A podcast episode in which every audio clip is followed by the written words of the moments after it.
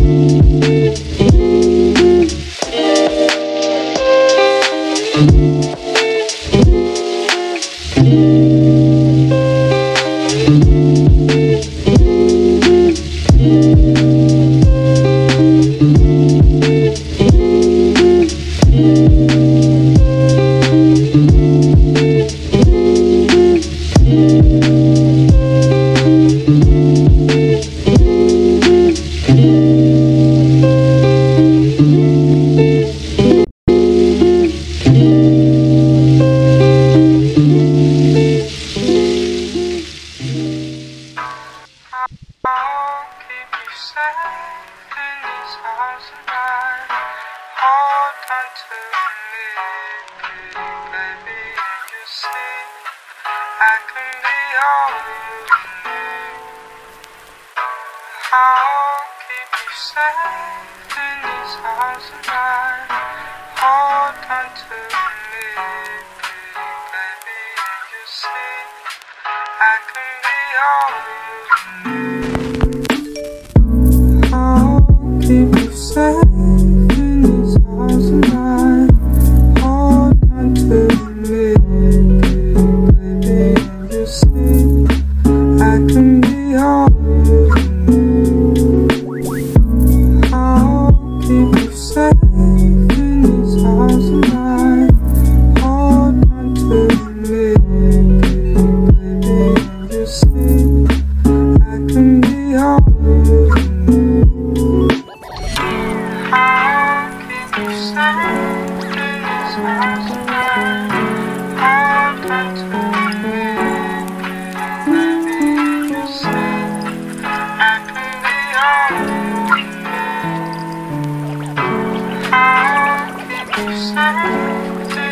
Thank you.